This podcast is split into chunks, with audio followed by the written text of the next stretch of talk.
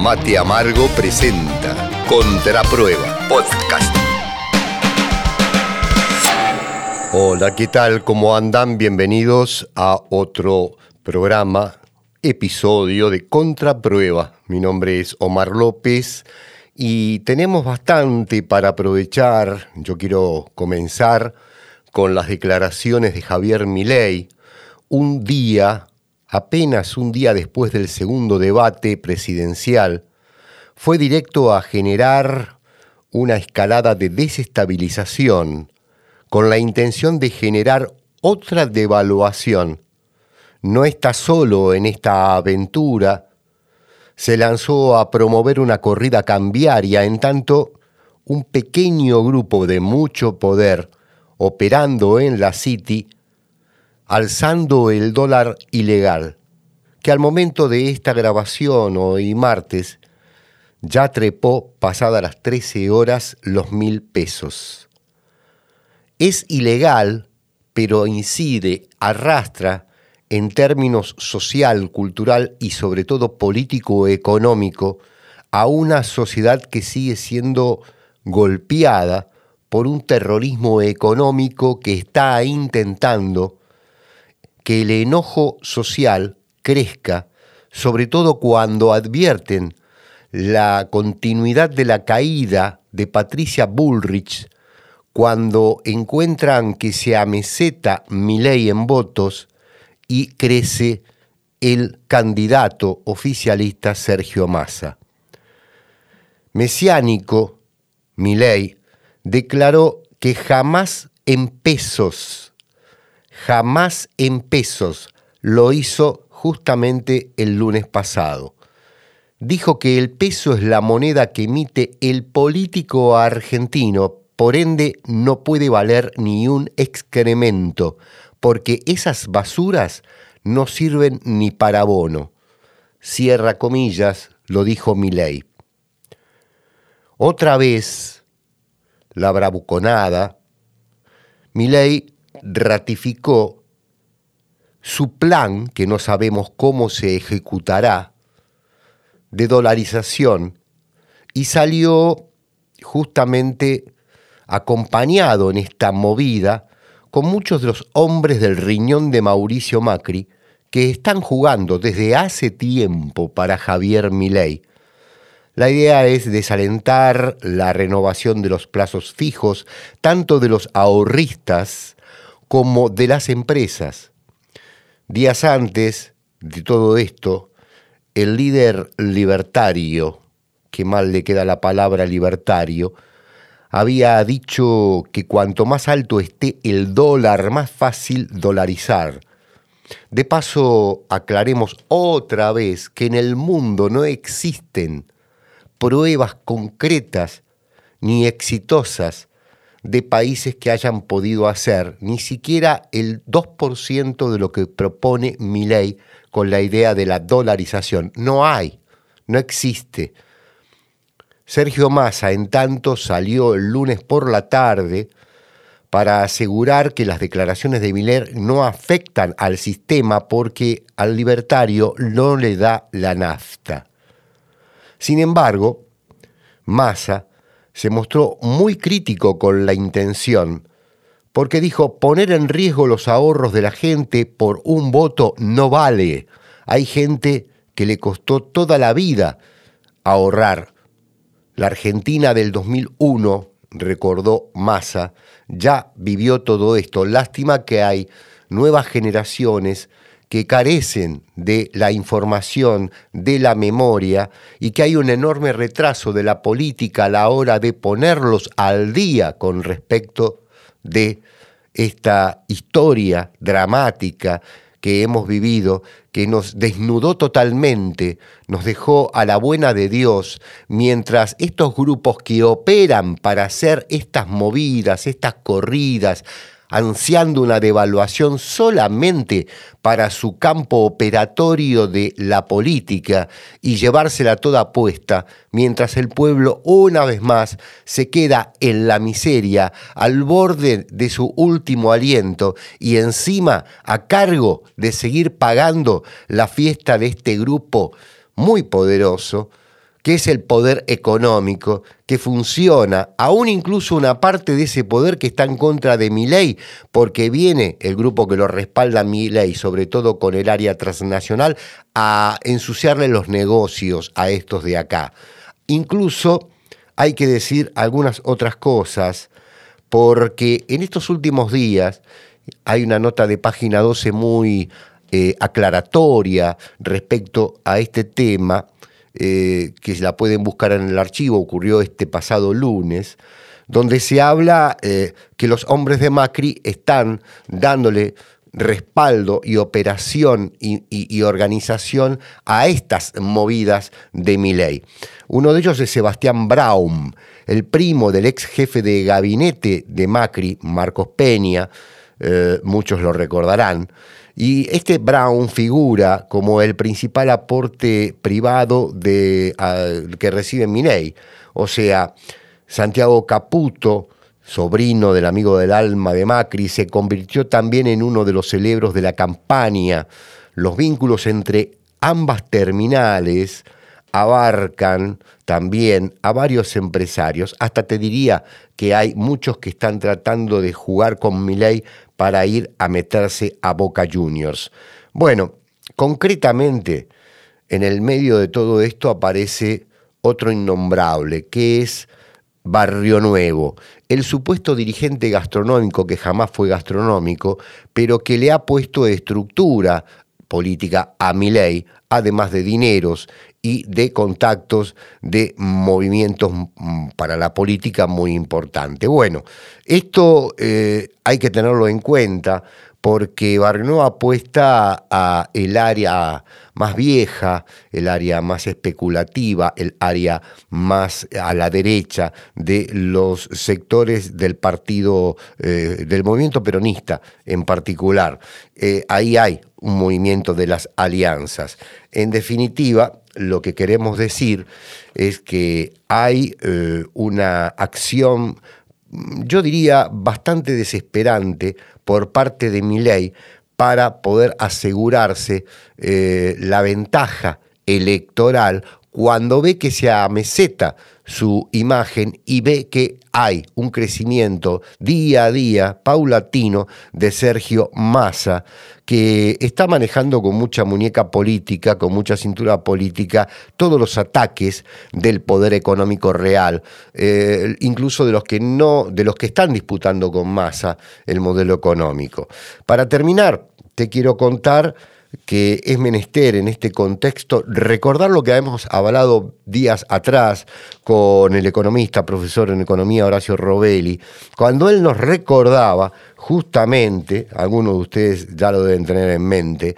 la reunión que hubo eh, promovida por eh, Finn, Larry Finn, el capo mafia del grupo buitre Black Rock. Eh, justamente es uno de nuestros principales acreedores privados, con más de 2 mil millones eh, eh, de títulos de deuda externa. Bueno, además, este BlackRock tiene participación en grandes empresas en la Argentina, bancos como el francés, el Bilbao Vizcaya, el Santander, eh, que acá es el Río Banco Macro, Banco Galicia, ahí tiene alrededor del 20% del paquete accionario, y del banco HSBC.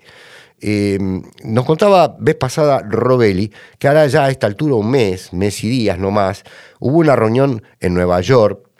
en una casa eh, muy importante que tiene el, titular del grupo BlackRock, con los principales eh, fondos de inversión y fondos buitres. ¿eh?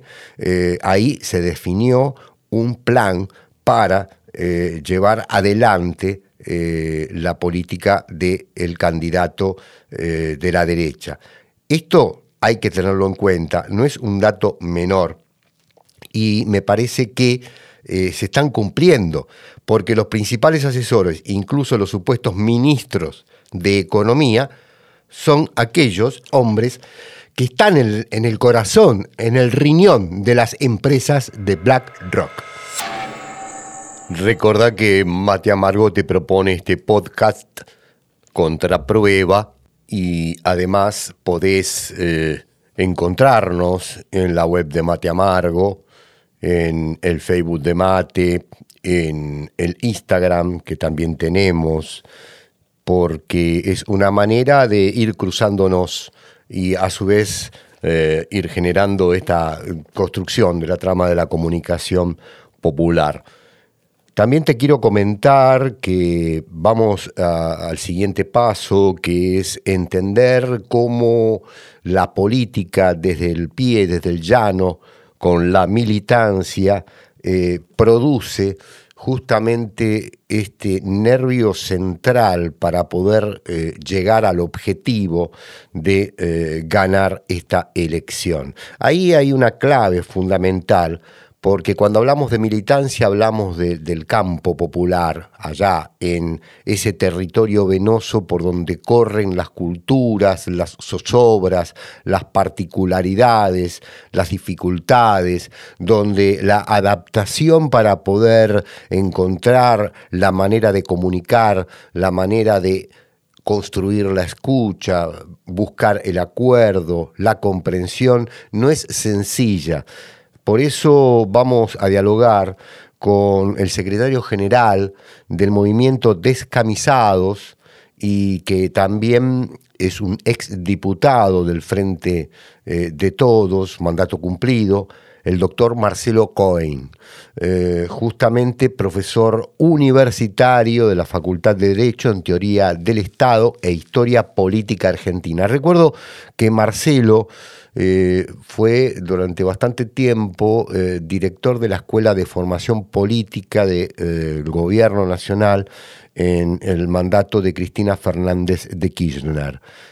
Autor de varios libros, eh, algunos realmente muy intensos. Destacamos Democracia eh, Plebeya del 2019. Eh, se robaron todo en, relación a, toda la construcción que hizo el macrismo para vaciar el Estado y la Nación del 2020. Bueno, pero nos vamos a meter con este tema de la derecha en sus variantes y sus planes de desestabilización casi en la puerta, casi en el portón de la elección y nos vamos a meter en este, la militancia, en esta necesidad de salir a clarificar, salir a ganar la comprensión en un momento eh, de inflexión histórica del destino de la nación. Así que bienvenido Marcelo, aquí Omar López, en contraprueba de este podcast de Mate Amargo. La pregunta para arrancar es este, concretamente cómo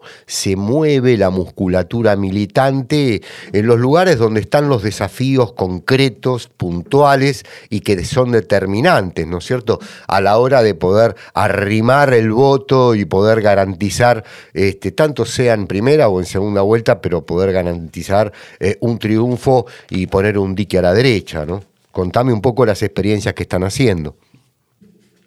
Sí, eh, particularmente para, para nosotros eh, que, trabajamos para que la candidata fuera Cristina, eh, cuando ella toma la decisión condicionada por la amenaza de proscripción que había sobre su cabeza,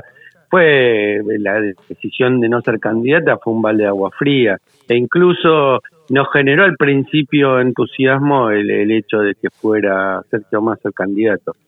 pero a medida que fue avanzando el tiempo y que se fueron ordenando los candidatos, a medida que eh, pasaron las pasos y, que claramente la alternativa que existe es eh, que gane las elecciones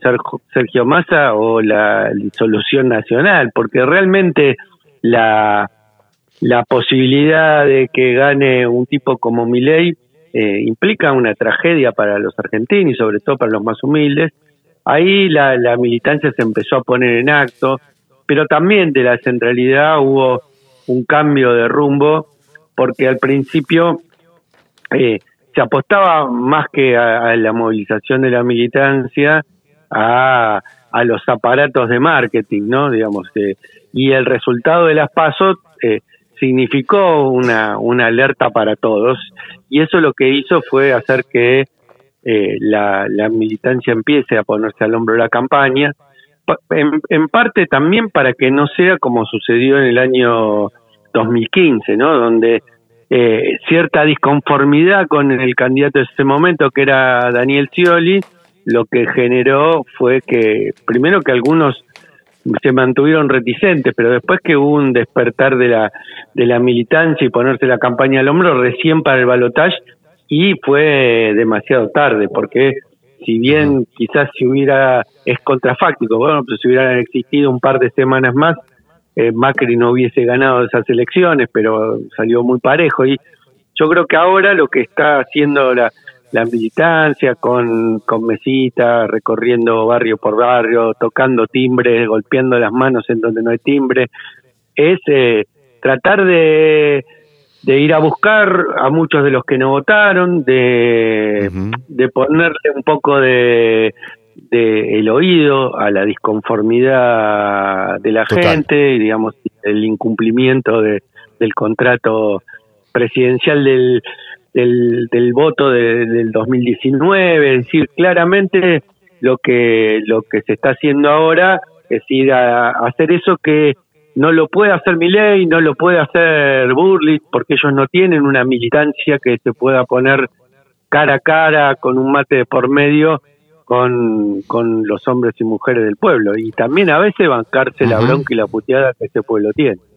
Ahora tengo dos o tres preguntas y, poco tiempo, Marcelo querido. Eh, eh, ¿Cómo los descamisados, el movimiento descamisados que vos encabezás, eh, cómo encuentra sortear la, pregunta más difícil, o si querés te invierto la, lógica de la, de la pregunta, ¿no? O sea, ¿cuál es lo más, qué es lo más difícil que encuentra el militante cuando va al cara a cara? Lo más difícil eh, es pensar que estamos prometiendo que vamos a construir una Argentina que no supimos, no pudimos, no no hubo voluntad de construir en estos cuatro años, ¿no? De decir, eh, la pregunta del millón es responder eh, por qué si proponemos una Argentina así, es Argentina si si gobierna la misma fuerza que estamos proponiendo, no sé, no se concretó. Digo, yo creo que ahí eh, uno tiene que ser paciente para escuchar las broncas, eh, paciente para, para explicar las razones y, esquivar las respuestas fáciles, ¿no? Esquivar las respuestas voluntaristas, esquivar las respuestas que echan la culpa de toda una sola cosa. Yo creo que, que que en todo caso lo más difícil tiene que ver con eso, ¿no? con, con, con, con ser honesto también en la respuesta. Es decir, nosotros somos muy críticos de estos, de estos cuatro años, ¿no? Pero también ahí hay una responsabilidad. Está claro que la responsabilidad no es, no es de todos de la misma manera, ¿no? pero, pero hay una responsabilidad colectiva. Totalmente. Marcelo, ¿dónde está el déficit estratégico en la batalla de las ideas cuando hay que, eh, digamos, preparar, cuando hay que armar a la militancia para poder discutir todo aquello que ha sido ganado por la derecha desde la, desde la simbología, desde la construcción de los sentidos, desde el engaño, este, que es eh, una de las dificultades que tenemos a la hora de entrarle en profundidad, incluso desde lo autocrítico, ¿no? A decir, bueno, este gobierno no supo, no quiso, no pudo, este, pero también explicar las razones del adversario que estuvo permanentemente eh, haciendo el golpe económico, ¿no? El terrorismo económico. Sí, y los condicionamientos que nos dejó como una deuda brutal con el Fondo Monetario Internacional que condiciona nuestra economía. Es decir, hay múltiples factores que atemperan esa esa deficiencia existen, pero lo que pasa es que el peronismo no es dar excusas, el peronismo es resolver lo, lo, que hace a la vida de la gente, ¿no? Digamos, y los problemas concretos. Entonces, si nosotros no podemos resolverlo, tenemos que hacer un mea culpa. Pero, digamos, yendo a lo que a lo que vos preguntabas, yo creo que hay que hay, yo podría resumir eh, esa esa deficiencia para dar esa batalla cultural con la falta de la formación política, ¿no? O sea, nosotros eh, lo que ha pasado en estos últimos años y uno puede también atribuirlo a muchas cosas, a la falta de, del hábito de la lectura, a la, al, exceso de pensar que las redes suplen la comunicación política cara a cara, a, a un montón de cosas, uno ve que a la idea de, al momento de ir a, a dar esa pelea, eh, existen menos herramientas para poder darle y para poder pensar una cosa que para mí es fundamental, que es que los derechos no son ganados de una vez y para siempre, sino que los derechos se sostienen poniéndole el cuerpo, que los derechos se sostienen en la medida en que los pueblos son capaces de dar pelea por su continuidad. Entonces, de alguna manera esto es, eh, es parte de lo, de lo que, de la deficiencia que, que, existe ahora eh, para dar esa batalla, porque cuando uno no termina de comprender esto, eh, es cuando piensa que esos derechos son como una concesión graciosa ganada de una, del poder, ganada de una vez y para siempre, cuando en realidad son producto de las luchas. De, eh, total, coincido totalmente contigo, eh, Marcelo. Eh, te quiero hacer una pregunta que mm, es un poco difícil la respuesta, ¿no? hay una operación desde hace tiempo de, de, pinzas de distintos grupos del poder económico real. El, que está acá, si querés lo sintetizo en dos nombres nada más, porque es larga la lista, no sé, Manieto, grupo Techín. Eh, perdón, y por el otro lado tenés eh, la escolta que está teniendo eh, Milei hace ya tiempo, que ahora se le suma con un acuerdo no solo con Barrio Nuevo, sino con Mauricio Macri, concretamente, eh, con Sebastián Brown,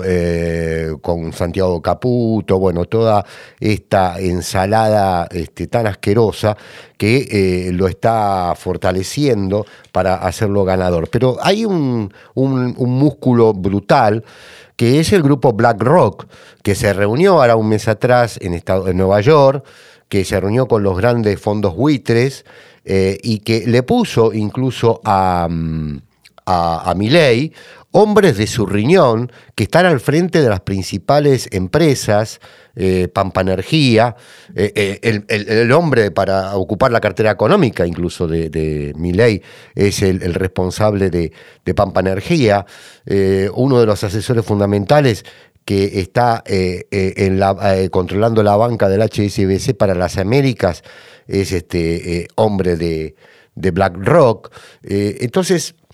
Hoy se está dando esta corrida cambiaria o, o, querer generarla, esta aceleración que después del segundo debate tiró mi ley, ¿Cómo ves esta operación política y por qué no se denuncia este movimiento, esta operación con nombre y apellido ante la opinión pública? ¿Por qué no se lo hace en cadena nacional? ¿Por qué no se interviene más allá de ir a dos o tres cuevas? Este, hoy cuando grabamos esto, de paso digo, estamos arriba de los mil pesos un dólar ilegal, este, que es la operación de cuatro o cinco tipos nada más. Este, ¿Qué me podés responder de esto?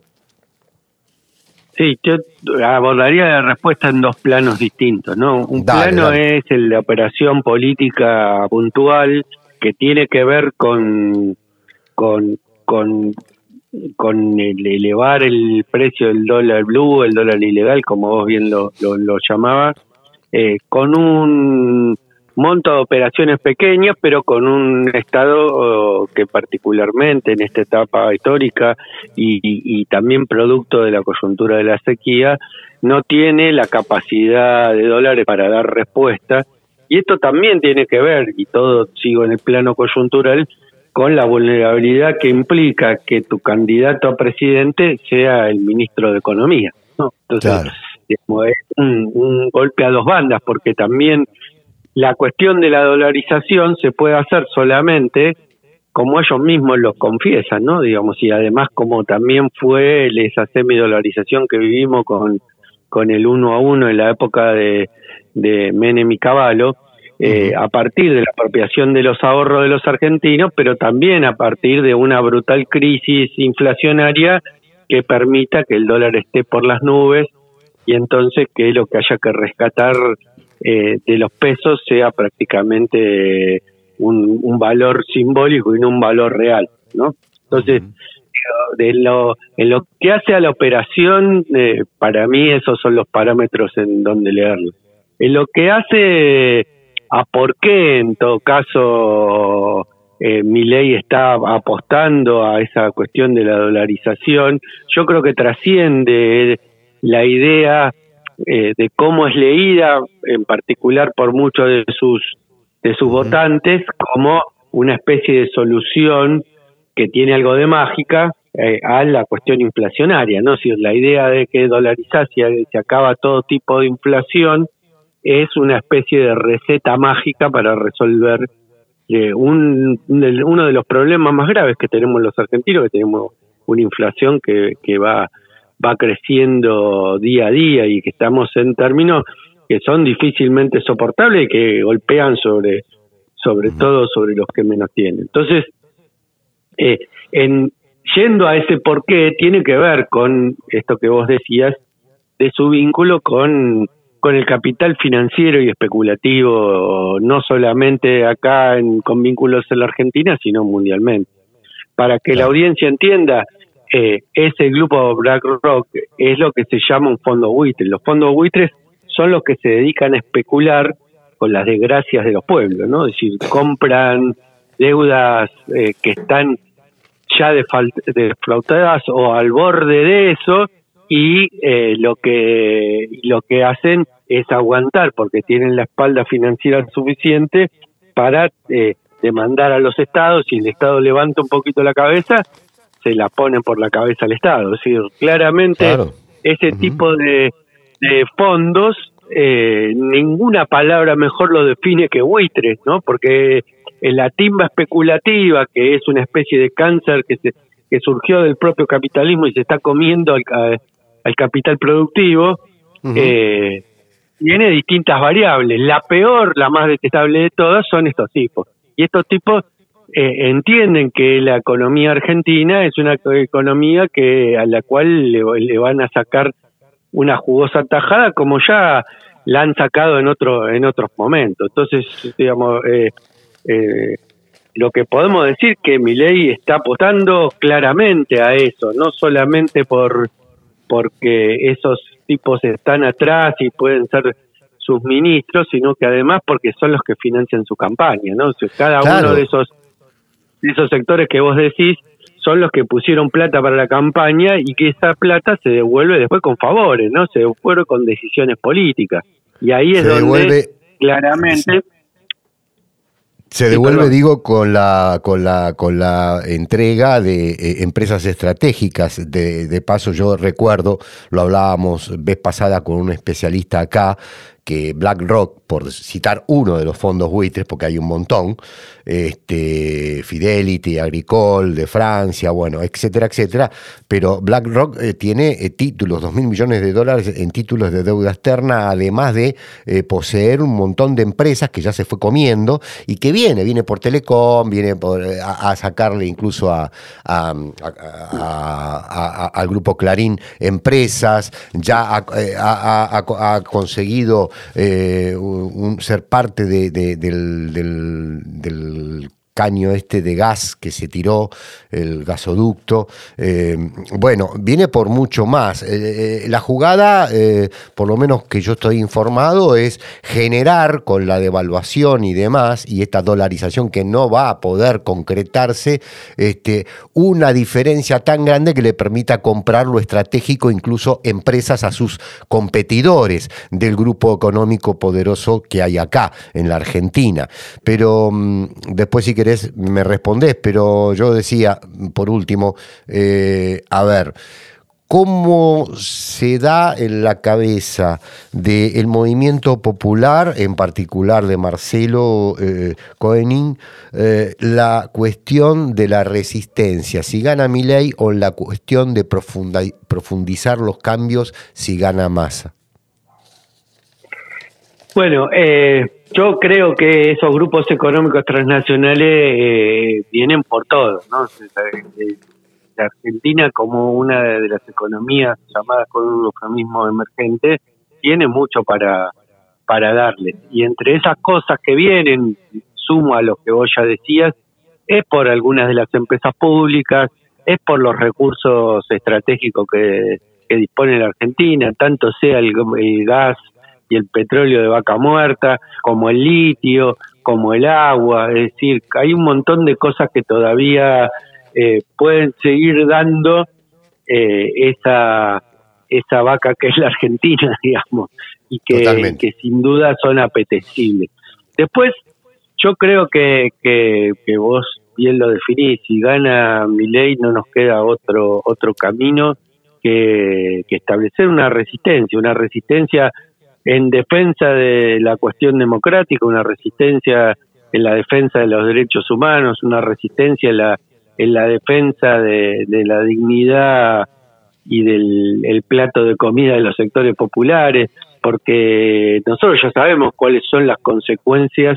del gobierno del neoliberalismo. Y si es un neoliberalismo así brutal y desenfrenado como el de Milei,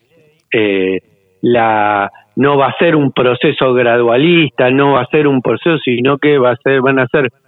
políticas de shock, que son las que eh, ellos defienden y que van a ser eh, realmente terribles y además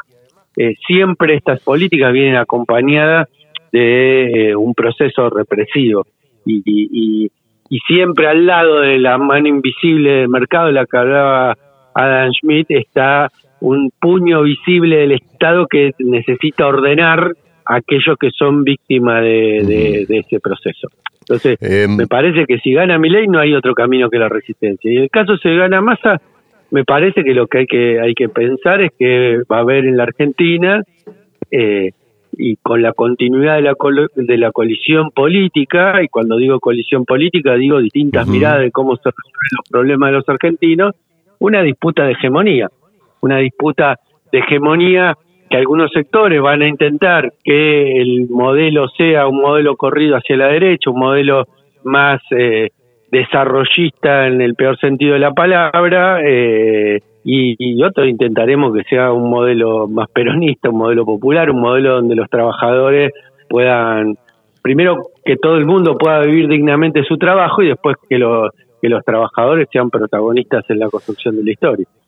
En estos próximos días vamos a reunirnos este, para seguir esta charla porque quedó mucho, mucho, mucho más para el abordaje, ¿no? Em, cómo prepararse para profundizar los cambios, cómo prepararse para la resistencia, eh, qué nuevos aprendizajes tenemos que abordar, eh, cuántas eh, lecturas desde lo autocrítico hay que, hay que ejercitar para poder este, construir una fortaleza política del movimiento popular, la creación de los cuadros, la profundidad de esos cuadros. Bueno, queda mucho en el tintero. Eh, Marcelo, pero eh, prontito, mm, dado que Mate Amargo va a estar eh, muy pronto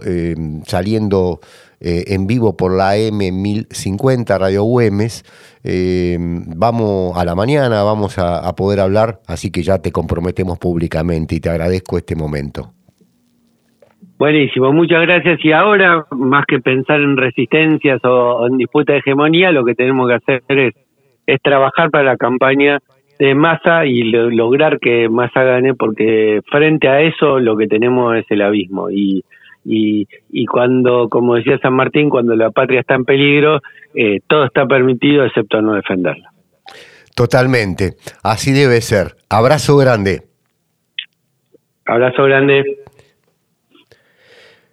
Bueno, así hemos llegado a este eh, podcast de Mate Amargo, contra prueba y la semana que viene, seguramente con Raúl de la Torre, vamos a poder revisar algunas cuestiones casi, casi sobre el filo de una elección que es determinante, no solo eh, eh, en la coyuntura política, eh, sino que es determinante en cuanto a modelos, sí, pero es determinante en cuanto a momento histórico de la nación, del pueblo, de su destino y mucho más si lo miramos también en el contexto de la geopolítica mundial. Miren ustedes lo que está pasando, esta catástrofe terrible humanitaria eh, entre Israel y este, los habitantes de la franja de Gaza, más que diría los habitantes, son realmente víctimas de un ataque terrorista que iniciara jamás. Este, la historia es muy larga, eh, una, parte de esa mitad de la historia tiene apenas 47 años y revela eh, muchísimas cuestiones como la injerencia de los sectores de las potencias dominantes, pero también está Rusia, Ucrania, también está el nuevo escenario de puja geopolítico mundial eh, por determinar justamente el mando, la intensidad de los movimientos que producen esos mandos en la tecnología, en la biotecnología, en el nuevo movimiento del capitalismo. Argentina no está ausente de esto sobre todo cuando uno escucha a, hombres como Milei diciendo, bueno, yo rompo lazos con Brasil, rompo lazos con China. O sea, hay que ser muy energúmeno para poder este, hablar en esos términos. Hay que tener una chatura, hay que tener este, una mentalidad de la era de piedra para hablar en esos términos en un mundo que ha cambiado brutalmente las categorías y que merece tener otra observación. Eh, por eso digo, lo multilateral es interesante, pero también tiene una calidad de direccionalidad en la diplomacia que obviamente mi ley no tiene hace rato. Así que la seguimos la semana que viene. Mi nombre es Omar López, te invito a escucharnos ya en las redes a partir del día jueves. Chao.